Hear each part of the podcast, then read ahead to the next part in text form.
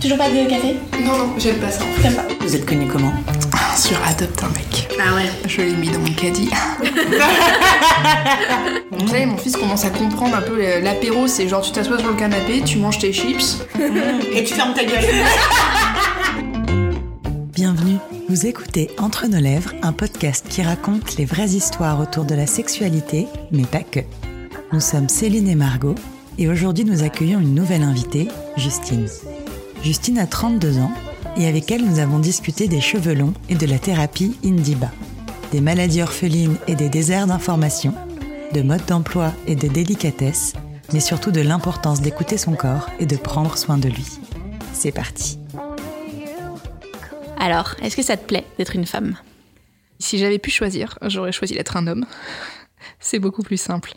Autant il y a des choses positives quand t'es femme, genre tu peux aller en boîte de nuit en robe, et quand il fait 40 degrés, c'est pas mal. Autant euh, je trouve que moi, en tant que femme, je subis beaucoup de douleurs, de choses que les hommes ne subissent pas du tout. Tout le temps, tout le temps, notre corps nous rappelle qu'on est une femme, euh, alors que les hommes, j'ai l'impression que c'est vachement plus facile pour eux quand même. C'est quoi pour toi, du coup, être féminine? C'est compliqué parce que moi, j'ai été élevée par un papa qui, pour lui, les femmes doivent avoir les cheveux longs doivent porter de la dentelle, doivent porter des robes, doivent être très apprêtées, faire attention à elles. Et si tu l'es pas, c'est que t'es pas très féminine. Bon, après, j'ai pas eu la pression là-dessus, mais euh, moi, tu vois, je suis potière, je sors en boîte, je mets du vernis à ongles, en même temps j'ai de la terre partout, euh, et puis je suis à la fois très timide, puis en même temps euh, je vais aller en boîte de nuit, et puis euh, danser avec plein de gens différents, et pour moi c'est ça vraiment la féminité. Si on devait comparer, je trouve que les hommes ils sont beaucoup plus linéaires dans leur manière d'être. Quelles sont les principales idées avec lesquelles tu as grandi sur les petites filles et les petits garçons, et puis plus tard les femmes et les hommes? Nos parents sont bien occupés nous tous les deux. Et euh, mon papa était quand même très heureux d'avoir des filles. Il allait par exemple nous coiffer des fois un peu les cheveux. Moi, c'est toujours lui qui m'a acheté ma lingerie. C'est-à-dire jusqu'à ce que je parte de la maison, je connaissais pas ma taille de soutien-gorge. J'appelais mon père pour savoir euh, ma taille de soutien-gorge. Et euh, c'était quand même ma mère qui faisait le ménage. C'était quand même ma mère qui allait faire les courses, toutes les tâches pas très sympathiques. A quand même des gens qui sont dans les années 50, donc euh, bah, ils sont pas parfaits niveau parité, quoi. Et après, j'étais dans le milieu, euh, donc je suis céramiste, j'ai fait des études de céramique. Et quand j'ai commencé à faire des stages, euh, des choses comme ça, je n'avais que affaire à des hommes potiers. Et moi, j'étais une jeune fille, donc j'avais 14-15 ans. J'étais plutôt jolie. Et donc, quand j'entrais dans un atelier de poterie, euh, mais pourquoi tu veux faire de la poterie Toi, faut aller faire de la télé. Tout le long, j'ai dû me battre un peu pour euh, prouver que bah, parce que j'étais une fille, je savais très bien euh, faire de la poterie, j'avais quand même de la force. Euh. Et heureusement, ça s'est calmé parce que le métier de la poterie est devenu hyper féminin. Est-ce que avec ta mère, tu pouvais discuter de sexualité? Non. Je pense que c'était pas interdit, c'est juste que moi, j'ai jamais parlé à mes parents des copains avec qui je suis sortie, de choses comme ça. J'étais pas intime en fait avec mes parents. La première fois que j'ai eu un rapport, elle m'avait dit bon bah, quand tu as un rapport, tu me dis et puis on va voir un médecin pour acter la pilule. Donc c'est la première chose que j'ai fait. J'ai pas été gênée quand je dis voilà j'ai mon rapport, faut qu'on aille voir le docteur. Aucun jugement, rien du tout. Mais il y a jamais eu ce truc euh, où on parle de sexualité ou de choses comme ça. Du coup, ton éducation sexuelle, tu l'as fait comment? Eh ben euh, avec mon premier petit copain très très tard. J'y connaissais rien en fait au sexe. Alors, je me souviens de quand j'étais euh, vraiment petite, où je jouais avec des copines, où on jouait à faire l'amour, avec des peluches. euh, entre nous aussi, on s'amusait à, à faire l'amour, mais euh, comme on voyait dans les films, je pense. On appelait ça, nous, dans la famille, on se passe de la crème dans le dos. Donc voilà. tu sais, quand il y a toujours la scène où, où toute la famille est mal à l'aise devant le téléfilm, on se regarde, on dit Ah, c'est le moment où il se passe de la crème dans le dos. C'était quoi pour toi faire l'amour, du coup? Bah, donc pendant des années, c'était faire un câlin tout nu dans le lit. Moi, j'ai vu un sexe d'homme pour la première fois le jour où j'ai couché avec mon copain. Mon papa s'est toujours caché, donc quand on rentrait dans la salle de bain, on avait la même salle de bain, il fallait qu'on prévienne, euh, j'arrive. Même si euh, avec les copines, il y a eu la découverte d'Internet, les premiers trucs que tu tapais euh, dans la barre de recherche, c'était sexe. Et les photos que tu voyais, tu te disais pas, tiens, un jour je vais faire ça en fait. Et même si tu voyais des images pornographiques, moi dans ma tête, je me suis jamais dit, l'amour c'est ça. Moi, faire l'amour, c'est l'amour, c'est les sentiments. Moi, je, je, suis une fille très très romantique. Euh, On a toujours écouté Edith Piaf à la maison, tu vois. C'est pas ça l'amour, tu vois. C'était pas une pénétration. Enfin, même pas. Je connaissais même pas ce mode-là. Et pour moi, voilà, c'était pas ça en fait. Du coup, c'est ton copain qui te l'a appris? Mais oui. J'ai appris que j'avais un clitoris le jour où mon copain, je vais avoir donc 18 ans, m'a touché le, et caressé le clitoris. Et là, j'ai eu un orgasme. Et je me suis dit, waouh, mais c'est qu'est-ce qui se passe? Et je lui ai raconté et il m'a expliqué bah, comment fallait faire. Et après, bah, moi, tous les jours, tout le temps, j'étais en train de. euh, Et quand j'entends des copines ou, euh, ou des gens qui disent, ouais, moi, à 5-6 ans, je me souviens quand j'étais petite, moi, je me dis, bah, pendant 17 ans, moi, je savais pas que j'avais ça. Et il y a des copains, ils comprennent pas, ils disent bah attends quand même, enfin tu dois le savoir. Je dis bah non, vous avez un sexe, il se voit. Nous il se voit pas, enfin ou alors faut vraiment se plier en deux, aller regarder. Et c'est pas parce que t'as ça que tu forcément ressens un plaisir en fait. Ouais, t'avais jamais essayé de te caresser avant euh, Non, parce que je savais pas euh, que l'amour c'était l'orgasme, je savais pas ce que c'était que l'axe sexuel en fait. T'en gardes quel souvenir du coup de ta première fois? Très bien. C'était avec quelqu'un qui avait 6 ans de plus que moi, donc qui avait de l'expérience. Et il m'a expliqué, et voilà, il a toujours fait les choses au début. Il a toujours fait les choses doucement. Pourquoi tu dis au début? Régulièrement, quand on faisait l'amour, ça durait un peu longtemps, j'avais mal. Et je devais lui demander soit de terminer euh, le plus vite possible, soit de se retirer parce que j'avais trop mal. Il y a des fois où il éjaculait à l'intérieur de moi, je passais une demi-heure dans la douche parce que ça me brûlait à l'intérieur. On prenait beaucoup de plaisir, mais il y avait plein de fois où il y avait des problèmes. Et au bout d'un moment, euh, ça a mis de la pression entre nous. Il a grandi, puis il s'est rendu compte que j'étais très amoureuse de lui et que bien qu'il partait, qu'il faisait plein de trucs pas très cool, ben, je continuais à être amoureuse. Et enfin, il s'est transformé en quelqu'un de plus du tout gentil et de très manipulateur et qui me traitait euh, pas bien du tout. C'en est arrivé où une fois euh, on faisait l'amour et je lui ai dit comme d'habitude euh, j'ai mal et il faut que tu termines. Et il, a sauté hors du lit et il m'a dit mais j'en peux plus, tu me frustres sexuellement, t'es une lesbienne refoulée, tu as peur des hommes, tu as peur des bites. Enfin il m'avait fait énormément culpabiliser alors que je culpabilisais déjà de cette situation, de le faire arrêter, de tout ça. Et après une semaine, euh, je me souviens, on était chez mes parents et on fait l'amour. Et là, je commence à avoir mal et je le laisse faire. Au bout d'un moment, je commence à sentir que mon visage est mouillé. Et en fait, j'avais le visage couvert de larmes parce que j'avais mal en fait et que je me rendais pas compte, j'étais en train de pleurer. Et donc lui finit son truc. Et comme toutes les filles, je vais aux toilettes pour aller m'essuyer. Et là, j'étais en sang. J'avais plein de sang. Et heureusement, en fait, je pense que c'était chez mes parents parce que j'étais dans les toilettes, tu vois, chez mes parents. J'étais chez moi. Et je me regarde dans le miroir dans lequel je me suis toujours regardée dans cette maison où j'ai grandi. Et je me suis dit, mais qu'est-ce que tu fais? C'est pas ça, l'amour. Enfin, c'est pas genre je saigne pour son plaisir sexuel. Ça devrait pas être ça. Je me suis dit, ok, je l'aime plus. Au niveau des odeurs, c'est très fort pour moi. Je sentais plus son odeur. J'avais plus envie qu'il me touche. J'avais plus rien. Et deux jours après, on s'est vu et je lui ai dit, écoute, euh, en fait, on va s'arrêter là. Et il m'a dit, bah écoute, pour une fois, euh, tu dis quelque chose de sensé. euh. Moi, j'avais fait toute ma vie autour de lui. Lui, il ne voulait pas que je voie ses amis. Et j'avais pas d'amis. Et donc, du jour au lendemain, bah, c'est facile de quitter un homme. En fait, je me suis retrouvée toute seule. J'avais quoi, euh, 21 ans et j'avais personne, donc euh, régulièrement je revenais vers lui. euh, et puis euh, alors là, il- c'était encore pire, quoi. Il était vraiment horrible avec moi. Et... Enfin, il me disait des trucs vraiment pas du tout gentils, quoi. Mm. Oui, donc du coup, ta première expérience euh, sexuelle, même si elle a commencé très bien, euh, elle a été teintée euh, après de douleurs et, et de difficultés, quoi. Oui, puis ce qui est dingue, c'est que c'est avec cet homme-là, tu vois, moi, quand je vais dire ma première fois, c'est bien passé, oui, parce que c'était l'homme que j'aimais. Maintenant, j'arrive à faire, à me dire, en fait, c'était pas la même personne. La première personne que j'ai rencontrée était romantique, la première fois qu'on s'est embrassé sous les étoiles, au bord de la plage. Il m'a fait fermer les yeux parce qu'il a cru qu'il y avait un truc sur mon visage, c'était romantique. Et la manière dont ça s'est terminé, les mots qu'il a eu, la manière dont il a fait, c'était plus la même personne. Et ces douleurs, euh, est-ce que quand tu as eu de nouvelles relations sexuelles avec d'autres personnes, elles sont restées? Oui, et je les ai toujours. Pas très longtemps après, donc je vais voir ma gynéco, euh, comme tous les ans et tout. Et je lui dis que j'avais des démangeaisons qui étaient quand même assez fortes. Donc elle me donne euh, bah, une gélule, quoi, un truc à se mettre. Et elle me dit voilà, euh, vous allez prendre ça et ça ira sûrement mieux. Et si ça va pas, je vous prescris une crème que vous appliquez, ça va calmer les démangeaisons. D'accord, donc je mets sa gélule, donc je crois qu'il faut attendre quelques jours et tout, donc ça ne calme pas, donc je mets la crème, j'applique la crème, ça me brûle, mais genre atrocement, donc je l'enlève tout de suite et je me dis mon dieu qu'est-ce que c'est que cette crème? Elle m'a demandé quand même de remettre la crème, de l'appliquer quand voilà, je suis vraiment coupée et tout, et que c'est important, et que à force, ça va me calmer. Donc bon bah j'écoute, hein, c'est un médecin, elle sait ce qu'elle dit et tout. Et en fait le truc, c'est que c'est des démangeaisons que j'ai depuis des années. Et maintenant, je me souviens être toute petite, mais quand j'ai toute petite, c'était à 4-5 ans, et de passer des nuits à me gratter. Et pour moi, en fait, c'était normal que le sexe d'une femme, ça gratte. Parce que moi, j'ai toujours connu que ça me grattait. Le clitoris, les lèvres, euh, presque jusqu'aux cuisses, euh, jusqu'aux fesses, euh, c'est tout. C'était presque, ça me faisait jouir tellement que c'était agréable de gratter. Je prenais pas du plaisir à me gratter, mais ça me soulageait tellement que c'était, et c'est pour ça que je continuais, que j'y allais jusqu'au sang des fois. Et un jour, bon, j'avais eu un rapport sûrement pas très bien fait. Je me suis retrouvée avec des verrues pas trop au bon endroit. Et ma gynéco me fait un petit courrier pour le dermato parce qu'il faut les brûler. Et là, je comprends pas ce qu'il y a écrit. Parce qu'il y a écrit, voilà, je vous adresse Justine, euh, qui a des verrues au niveau de la vulve. Par contre, attention, parce qu'elle a un lichen scléreux. Et là, je me dis tout de suite, bah, elle s'est trompée de personne, c'est pas moi en fait.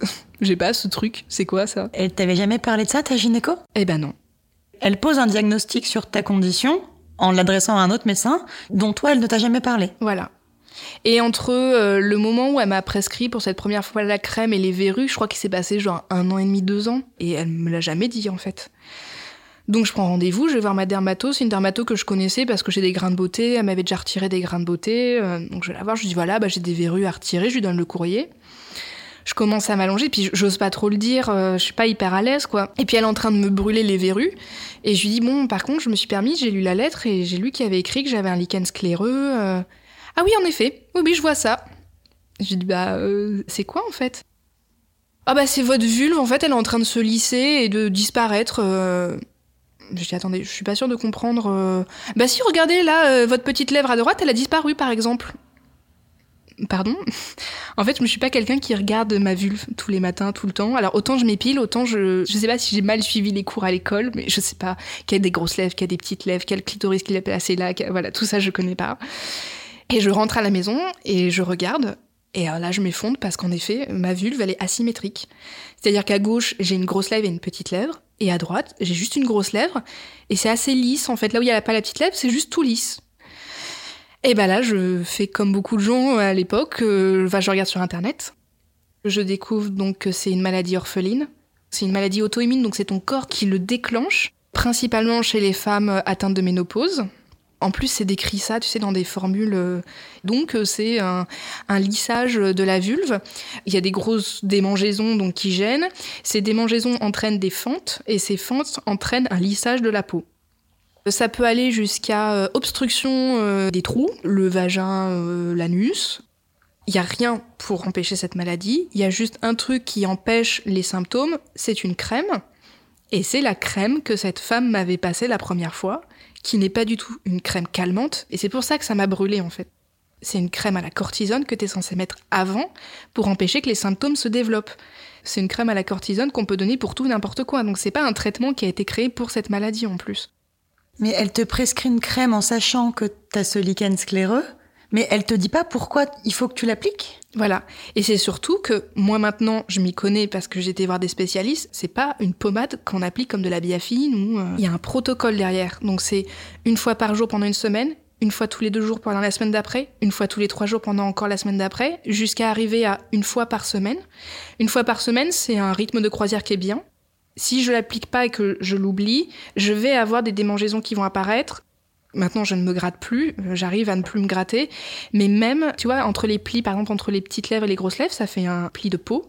Et bah ça, ça va se creuser, ça va commencer à rougir et la peau va être à vif. Et ça, c'est extrêmement désagréable. Ça cause plus même des brûlures maintenant que des démangeaisons. Je vis tout le temps un peu dans la douleur, c'est que je me suis épilée intégralement très longtemps. Alors l'épilation, elle fait très mal, mais à l'endroit, au niveau du clitoris, c'est vraiment atroce. Et dernièrement, j'ai pas pu. L'esthéticienne n'a pas réussi à enlever la bande parce que j'en pleurais. Et je suis sortie là, j'ai dit à mon chéri, écoute, c'est fini, je ne m'épilerai plus intégralement. Après, je le faisais pas pour des questions sexuelles, je faisais plus parce qu'en fait, le frottement des poils me déclenche aussi des démangeaisons. Donc là, je suis un peu entre les deux. En hiver, euh, je vais avoir des pantalons serrés. Bon, bah ça, j'ai vite oublié parce que ça me fait me démanger. Quand j'ai mes règles, Je me suis rendu compte que les serviettes hygiéniques, comme c'est absorbant, eh ben ça me dessèche la peau. Et tout ce qui me dessèche entraîne des démangeaisons, entraîne des fentes. Et au fur et à mesure, je me rends compte, voilà, il faut que je porte des culottes en coton. Quand j'achète des sous-vêtements, il faut que je fasse attention que la dentelle soit pas en contact avec mon clitoris et tout ça, parce que c'est là que ça commence à gratter, à démanger. Euh. La gynéco, la première, après que j'ai su ça, j'ai dit, je veux plus jamais la voir. Je veux même pas lui demander des comptes et tout. Je veux pas savoir pourquoi elle me l'a caché, pourquoi elle m'a pas bien expliqué. Donc j'ai dû trouver un nouveau gynéco que j'ai trouvé sur internet. Une femme très bien. On parle et tout, et au bout d'un moment, je lui dis voilà, il paraît que j'ai un lichen scléreux. Alors elle regarde, elle fait ah oui, en effet. Je lui dis bah, est-ce que vous pourriez m'en dire un peu plus? Ah non, moi c'est pas mon domaine. Je vais vous envoyer vers une dermatologue parce que c'est une maladie de la peau, et c'est pas du tout à moi de vous en parler. Je me dis, mais c'est vachement bien comme discours. On peut pas me le dire avant que c'est pas une gynéco qui gère ça. J'étais quand même retournée voir plein de fois ma dermato pour mes grains de beauté et jamais elle m'avait demandé des nouvelles de mon lichen, de comment ça se passait et tout. Elle voulait pas juger ses confrères, mais elle m'a dit je vais vous envoyer vers quelqu'un qui saura gérer ça. Donc j'ai été voir cette dermato. Elle m'a bien expliqué le protocole de la crème. J'ai pas eu beaucoup de réponses non plus parce que par exemple je lui dis mais euh, enfin est-ce que je peux avoir des enfants quoi? Elle me dit écoutez pour l'instant euh, vous pouvez avoir de la pénétration donc euh, vous pouvez avoir des enfants. je lui dis mais est-ce qu'un jour je pourrais ne plus en avoir? Et puis on me regarde toujours avec un sourire et puis on répond pas. Maintenant je comprends que si je m'y tiens bien à ce traitement ça devrait aller mais euh, bah, par exemple, j'ai vu ma gynéco il y a 3-4 mois et euh, j'ai eu une nouvelle information que par exemple, j'ai 5% euh, de plus de chances d'avoir un cancer de l'utérus. donc il faut que je me fasse suivre un peu plus méticuleusement. Mais ce qui est surtout bloquant, c'est qu'en fait, quand j'ai des rapports sexuels, j'ai mal. Quand j'ai vu cette nouvelle gynécologue, je lui ai dit écoutez, je, je vous dis franchement, j'ai toujours mal quand j'ai des rapports sexuels. J'aime mon mari, et je sais pas pourquoi j'ai mal. Elle me dit, c'est votre maladie en fait. Si vous n'êtes pas bien lubrifié, bah, ça va vous brûler. Euh, vous êtes hypersensible à l'intérieur, vous avez des micro-lésions, vous avez des coupures. Euh... D'où le fait que je saignais parce qu'en plus, depuis j'ai accouché, donc heureusement ça a un peu changé, mais à un moment j'avais un petit frein à l'entrée en fait, et euh, qui avait tendance à se couper si le garçon se mettait un peu trop vers l'arrière ou certaines positions. Et là, je saignais vraiment beaucoup. Donc j'avais vu ma dermatologue, à un moment j'en avais parlé, je lui ai dit que c'est bizarre, à cet endroit-là je suis tout le temps coupée. Elle m'a dit ah oui en effet vous avez une petite peau, vous pouvez vous faire opérer euh, une opération chirurgicale, euh, esthétique en gros, mais qui pourrait enlever ça. Et après avoir accouché finalement ce frein a disparu. Après je peux pas t'en dire plus que ça, parce qu'en fait j'ai aucune information. Quand tu as fait des recherches par rapport à ta maladie euh, et tout ça, est-ce que tu as trouvé des témoignages de personnes qui en souffraient aussi ou pas? Très peu parce que bah, j'imagine que j'en ai pas beaucoup. Après, il faut vouloir en parler sur Internet. Et j'avais vite compris que comme c'était une maladie rare qui en plus touchait les femmes qui ménopausées, elle intéressait personne. Et euh, j'ai vite arrêté de chercher sur Internet des trucs, des machins, parce que je savais que je trouverais pas mes réponses. En fait, tu es face à un désert d'informations total. Complètement. En plus, le nom de la maladie, genre j'ai un lichen, ça fait on dirait que j'ai un champignon. Alors je sais qu'il y a des certains lichens, ça se voit, mais visuellement, moi tu sais pas que j'ai cette maladie. Hein. Je n'ai rien à part quand je vais avoir une fente. Et encore tu dis tiens, elle a une micro coupure. Mais euh, franchement, ce mot lichen scléreux, c'est dégueulasse comme mot. Et alors récemment, euh, j'ai vu que certains sites, tu vois, qui en parlent, mais d'une manière, euh, une émission sur France Télévisions d'un docteur qui parle régulièrement de sexualité et tout. un moment, il sur son site, il parle juste de ça. Le lichen scléreux, c'est des démangeaisons qui causent des fissures euh, aux femmes avec un lissage euh, de la vulve. Et euh, en fait, tu vois, genre, ça choque personne, quoi. Un lissage de la vulve, ok. Donc disparition du clitoris. Je tiens quand même à dire que si les mecs avaient une maladie qui leur fait disparaître la bite sur un traitement depuis super longtemps quand même. Et tu vois, moi par exemple, quand on me parle d'excision, de choses comme ça, je me sens vachement concernée parce que je subis pas les douleurs de ces femmes, évidemment, et les traumatismes. Mais euh, je me dis que moi, en fait, je vis un peu la même chose quand même. Mon corps, lui-même en plus, est en train de supprimer ma sexualité, euh, pas tout ce qui fait que je suis une femme, non, pas entièrement, mais quand même en grande partie, quoi. Et je peux rien faire. Si la vulve, elle se lisse complètement, tu te retrouves avec le sexe d'une Barbie, quoi Un truc tout lisse Alors, je n'ai pas d'infos, je n'ai pas de photos, mais je pense que c'est ça. Et j'ai du mal à me dire, un jour ce sera lissé, ah, c'est dingue, quoi. Et là, tu vois, je trouve que plus ça va, plus il y a des images de sexe d'autres femmes qui apparaissent. Moi, j'ai jamais vu le sexe d'une autre femme. Enfin, j'ai vu des copines nues, mais tu vois pas, il a pas baissé pour regarder le sexe d'une femme. Et une fois, je me souviens, il y a pas très longtemps, je crois que c'est dans une série ou une photo, et je vois une femme avec des, très grandes lèvres. je dis à mon chéri, oh, mon Dieu, regarde la taille de ses lèvres et tout. Euh. Il me dit bah oui, euh, bah, c'est une femme avec euh, des lèvres pendantes. Ah, je crois que c'était non, c'était dans un film porno. Je trouvais pas ça dégoûtant, mais j'ai dit mais c'est dingue la différence qu'il y a entre moi et cette femme. Et il me dit bah ouais, euh, en fait t'as des toutes petites lèvres. Hein, t'as, euh, Alors il m'a dit un truc. T'as une chatte béante. Il m'a dit un truc comme ça. la description qui. T'as une chatte béante. Et il me sort, je dis, mais qu'est-ce que ça veut dire? Non, mais je sais pas, mais tu vois, euh, et tout. Parce que je lui dis, mais vas-y, décris-moi comment je suis, parce que lui, c'est un homme, il avait plein de femmes, tu vois. Non, encore récemment, je lui dis, de toute façon, moi, j'ai une chatte béante. Il me dit, mais non, elle est pas béante, ta chatte, c'était pas ça que je voulais dire. Et ça fait pas longtemps, hein, ça fait quelques années que sur Instagram, on voit des moulages de vulves ou Des euh, dessins. ou des dessins et tout. Et quand tu vois toutes les formes différentes qu'il y a, t'es là en te disant, ah ouais, en fait, c'est incroyable euh, à quel point c'est différent. quoi. Mm. Depuis que tu utilises cette crème, est-ce que euh, ta vulve elle a continué à se lisser ou est-ce que ça s'est stagné depuis le moment où t'as vraiment appliqué ce traitement rigoureusement? Non, ça a quand même continué parce qu'il y a des moments où j'ai des grosses crises de démangeaison qui vont durer 15 jours et que j'ai beau mettre la crème. Alors, comme je t'ai dit au début, la crème me brûle en plus. Donc, euh, des fois, je vais avoir euh, une fente qui va se créer dans la journée. Bah, je pas chez moi, je pas ma crème et tout. Je vais la mettre le soir, mais elle me brûle déjà. Et la fente, à partir du moment où elle s'est formée, pour se cicatriser, ça va mettre du temps. Moi, j'ai quand même l'impression depuis quelques années que mon clitoris continue quand même à se lisser et un petit peu à diminuer. Il y a des fois, j'ai un peu l'impression que je le cherche, tu vois, par exemple. Mon chéri, je lui demande, à chaque fois, il me dit Mais non, t'inquiète pas, il bouge pas. Je pense que c'est parce qu'il est gentil. Après, je m'épile moi-même, mais je vais pas regarder parce que ça me fait trop. Ça me fait peur, ça me terrorise. Je me dis, je suis au début de ma sexualité et, euh, et déjà, en plus, j'ai mal. Mais en plus, euh, j'ai pas envie d'imaginer euh, ce que sera ma vie dans 10, 15 ans, 20 ans. T'as quel âge là? Là, j'ai 32 ans. Ça te fait peur de vieillir ou pas trop? Pas du tout. Je m'en moque. La seule chose, c'est par rapport à cette maladie. Bah, mon dernier rendez-vous avec ma gynéco. Maintenant, je suis un peu plus âgée, tu vois, je dis un peu plus les choses, je suis un peu plus euh, à bout d'un moment, donc elle m'ausculte, machin. Et je lui dis, vous savez, j'en ai vraiment marre cette maladie. J'ai l'impression qu'elle me pourrit la vie depuis que je suis toute jeune, de tous les hommes que j'ai rencontrés.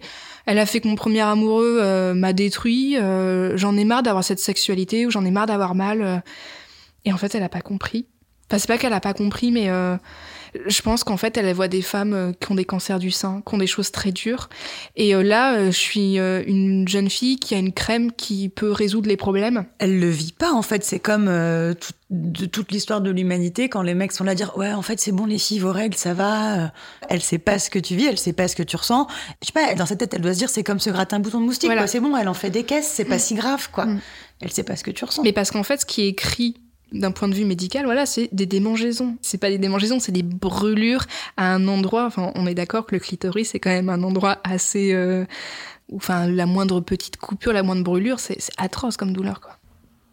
Tu viens de nous dire que euh, à ta gynéco, tu lui parlais de toutes les souffrances que ça, t'avait apporté avec, euh, avec plein de mecs. Ça a été toujours compliqué avec les hommes? Ouais. Bon, déjà, je suis restée célibataire pas mal de temps. Je le voulais aussi. Et donc, euh, j'ai eu pas mal de plans cul. Et j'avais mal, mais je pouvais pas trop dire que j'avais mal parce que moi, en fait, je voulais coucher avec des hommes. Et je voulais pas que ça se termine où je leur dise, bon, bah, j'ai mal.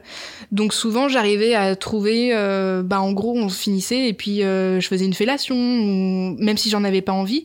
Mais au moins, lui, tu vois, il était content à la fin. Mais moi, je voulais pas dire, on s'arrête parce que j'ai mal, parce que je savais que sinon, j'allais peut-être pas le revoir, ou, enfin, voilà. Et après, quand j'ai voulu commencer à chercher plus une relation, un copain, je me disais, bon, est-ce que j'en parle ou est-ce que j'en parle pas? Donc j'ai essayé le côté, j'en parle pas, sauf que, bah, quand j'ai mal, il faut que je puisse le dire. Et puis il y a des fois, j'ai pas mal en fait. Et les fois où j'ai pas mal, mais je m'éclate tellement que, tu vois, j'en prends un plaisir. Je... Et donc, comment l'homme, il peut comprendre qu'il y a un jour où je suis genre dans un état euh, de plaisir et de, euh, Ouah, c'est trop bien, et la fois d'après, peut-être deux jours ou le lendemain après, je suis pas bien du tout parce que j'ai mal comment je vais pouvoir justifier ça? Donc euh, voilà, certains hommes, donc je leur ai pas dit et c'était vraiment compliqué à gérer. Et d'autres, euh, bah, dès la première fois, je me suis dit, allez, je le dis tout de suite. Et puis comme ça, il saura. Et en fait, c'était pire. Parce que je me souviens d'un mec, voilà, je l'avais rencontré sur Internet. Et un petit peu avant de coucher ensemble, alors c'était peut-être pas non plus le bon moment que j'avais choisi, mais je lui dis, voilà, j'ai une petite maladie de la peau. Alors c'est pas contagieux, t'inquiète pas, c'est que moi. Mais c'est juste que je suis peut-être un peu sensible. Donc par exemple, quand tu me caresses le clitoris, tu y vas comme si c'était une plume, tu vois. T'appuies surtout pas dessus et puis tu mets pas toutes tes forces. Et je suis très fragile, t'as juste à faire des petits guillis et ça suffit pour que je sente les choses.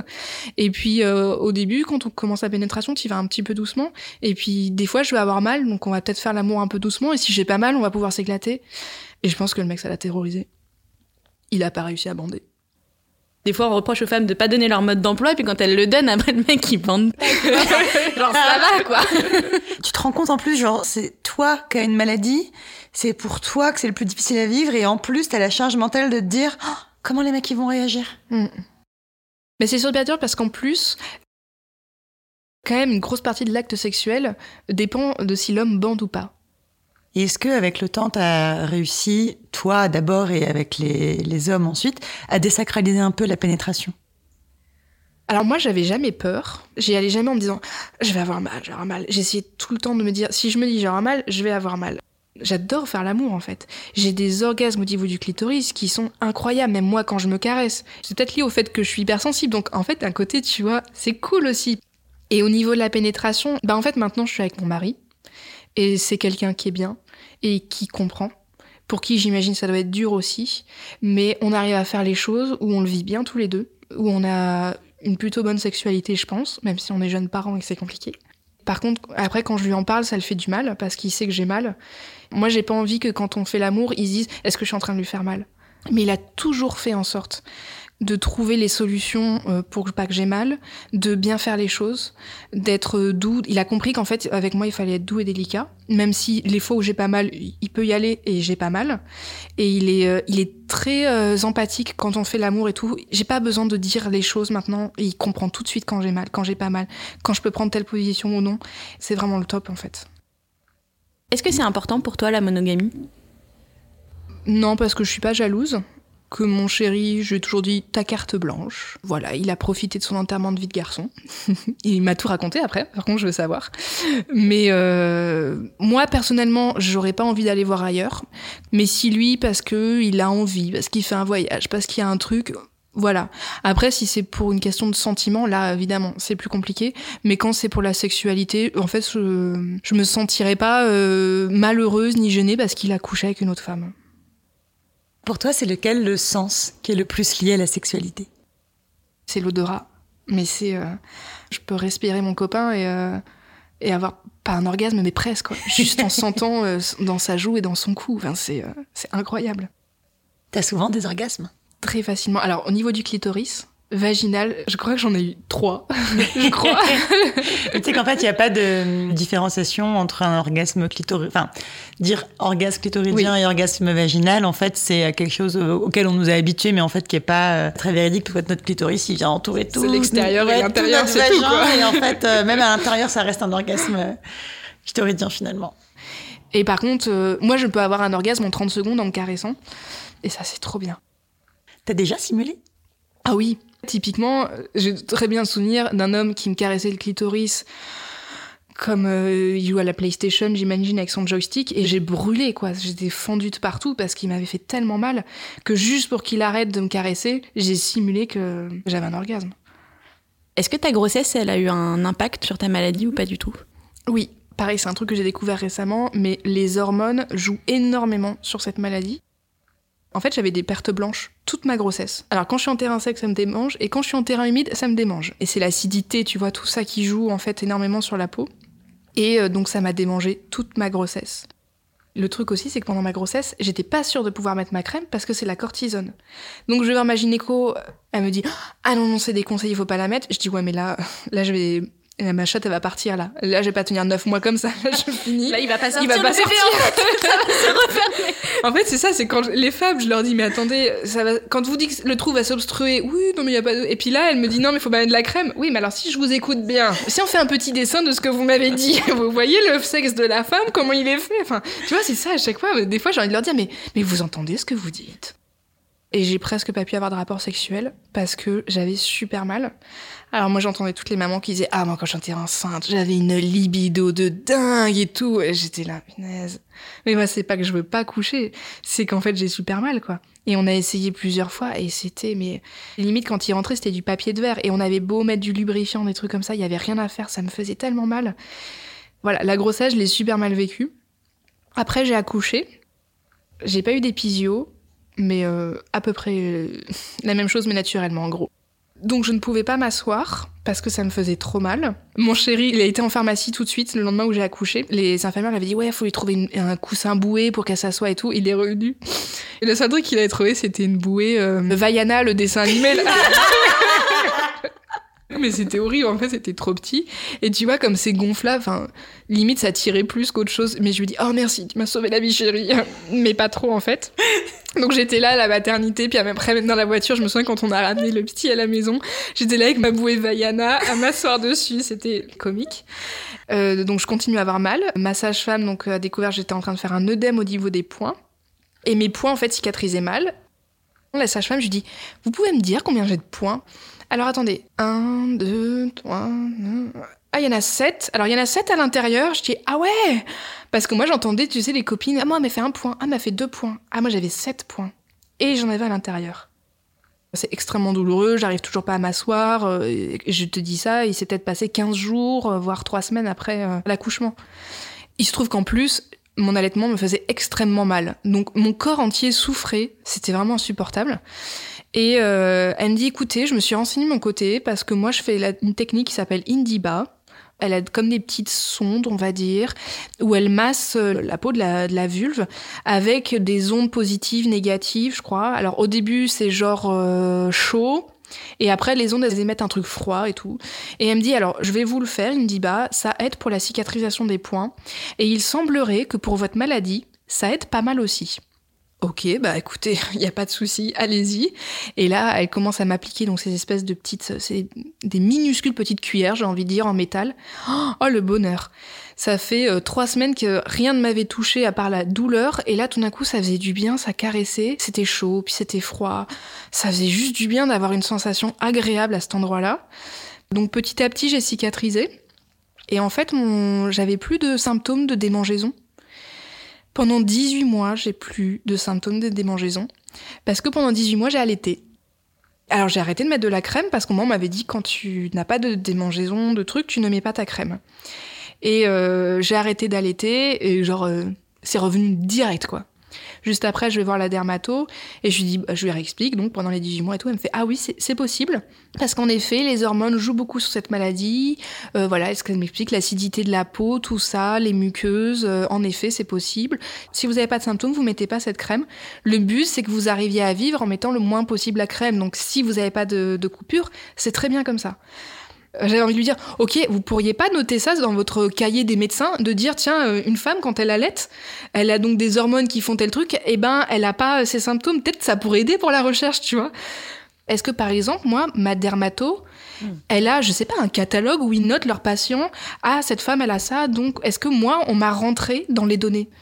Et ça, je, je sais pas comment c'est fait médicalement, comment ils arrivent à compter. Euh. Et aujourd'hui, comment tu t'entends alors avec ton corps? Est-ce que tu arrives à l'aimer quand même? En fait, je me regarde très peu dans le miroir. J'ai pas le temps de m'ausculter, de regarder si j'ai des poils, des machins, si j'ai le bourrelet est sorti. Euh. J'ai pas une très jolie poitrine. Elle est euh, très asymétrique. Il y a une taille de différence entre les deux. Ce qui fait qu'il y en a un qui est plutôt tombant et un qui est très droit. Et que j'ai plutôt en forme de pointu avec des gros tétons, tu vois. c'est pas le stéréotype, euh, le truc que tous les hommes aiment. Moi, je dis, tu vois, ma poitrine, ok, elle est moche. En plus, j'ai les seins écartés, euh, donc quand je suis allongée à la plage, ça me fait mal et tout. J'ai galéré à allaiter mon fils sur le côté parce que mon sein est tellement sous mon bras, limite, que j'ai galéré. Mais en fait, c'est pas parce que je dis que mon sein est moche que je le vis mal. En fait, je m'en fous. En fait, je dirais que c'est le point positif de cette maladie. Le jour où je l'ai appris, je me souviens, à l'époque, en plus, j'avais des problèmes au poignet. Et euh, un médecin, euh, quelques semaines avant, m'avait dit Vous pourrez jamais faire ce métier parce que votre poignet, il est en train de se détruire complètement. Quelques temps après, j'apprends que j'ai cette maladie. Et je me souviens, je, un jour, j'étais chez moi, je me regarde dans le miroir et je me dis oh, Mais qu'est-ce qu'on s'en fout Je sois trop grosse, je sois trop mince, que j'ai des petits seins. Mais en fait, c'est juste une enveloppe Il faut absolument que je me détache de tout ça parce qu'en fait, ça va me pourrir la vie. C'est pas moi qui étais malade, c'était mon corps qui était malade. J'avais pas une maladie mentale qui changeait qui j'étais. Et il y a certains moments où je me trouvais un peu trop grosse et je me dis mais qu'est-ce que je m'en fous? J'ai essayé aussi de le faire comprendre à mon mari parce que bah, physiquement, je sais que je suis un peu trop ronde par rapport à ce qu'il aime chez les femmes. Et un jour, je lui ai dit mais euh, c'est pas ça qui compte, c'est d'être en bonne santé qui compte. Et le jour où j'ai un cancer, si j'ai un cancer, là tu te rendras compte de ce que c'est que vraiment l'importance en fait euh, du corps et, de, et du vivant. Je sais pas trop comment le dire, mais euh, en fait il a compris ce que je voulais dire. Et c'est pas grave. Qu'est-ce que tu préfères chez toi? J'aime beaucoup mes mains. Mais bon, après, c'est parce que c'est mon métier, je les vois tout le temps, elles me servent tellement. Et puis je sais que j'ai les doigts fins de ma famille, on a tous les doigts un peu fins. Après, il y a plein de trucs que j'aime aussi. J'aime bien mes cheveux, parce que je sais qu'ils sont un peu différents et que maintenant, les cheveux bouclés, c'est un peu plus à la mode. Donc, euh, on sait que c'est des beaux cheveux euh, et que c'est pas juste des cheveux bouclés euh, mal coiffés. Je dirais pas que j'aurais préféré avoir un autre corps. Il, me convient très bien, en fait. Pourquoi est-ce que tu as voulu venir nous parler de tout ça? Qu'est-ce qui était important pour toi? Bah, de parler de cette maladie, de comment on vit sa sexualité avec cette maladie. Moi, je parle beaucoup de choses sur les réseaux sociaux J'en ai jamais parlé de ça parce que c'est tellement intime. Parce que moi j'attends en fait qu'il y ait des gens qui en parlent, qu'il y ait des témoignages et tout, mais je me dis bah ouais, mais peut-être que de ton côté ce serait bien aussi que t'en parles. Et peut-être que là il y a une jeune fille de 17 ans euh, qui est en train de découvrir la même chose et qui se dit waouh, mais elle, elle, elle a vécu, elle a vécu comme ça. Bah peut-être là des conseils que j'ai donnés qui peuvent lui servir, qu'elle perde pas du temps. Voilà, je me dis que peut-être mon témoignage servira un petit peu déjà à parler de ça, à parler de maladie féminine qui ne touche que les femmes, qui pas parce que touche les femmes qu'elles ne sont pas importantes. Voilà, de parler de mon expérience sexuelle avec cette maladie.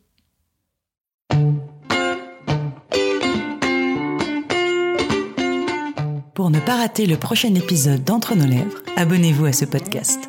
Vous pouvez également nous suivre sur Instagram, Facebook et Twitter, at Entre nos lèvres, ou sur notre site internet entrenoslèvres.fr où nous écrivons aussi. Et n'oubliez pas de vous inscrire à notre super newsletter. Tous les 15 jours, à l'annonce du nouvel épisode, on partage avec vous 5 chouettes recommandations. Des livres, des films, des articles, tout ce qui nous a plu ou touché ces derniers temps. Promis, c'est cool. Ah oui, et puis le montage et le mixage de cet épisode ont été faits par Noémie Sudre et la musique du générique par Martin de Bauer. Allez, à dans 15 jours.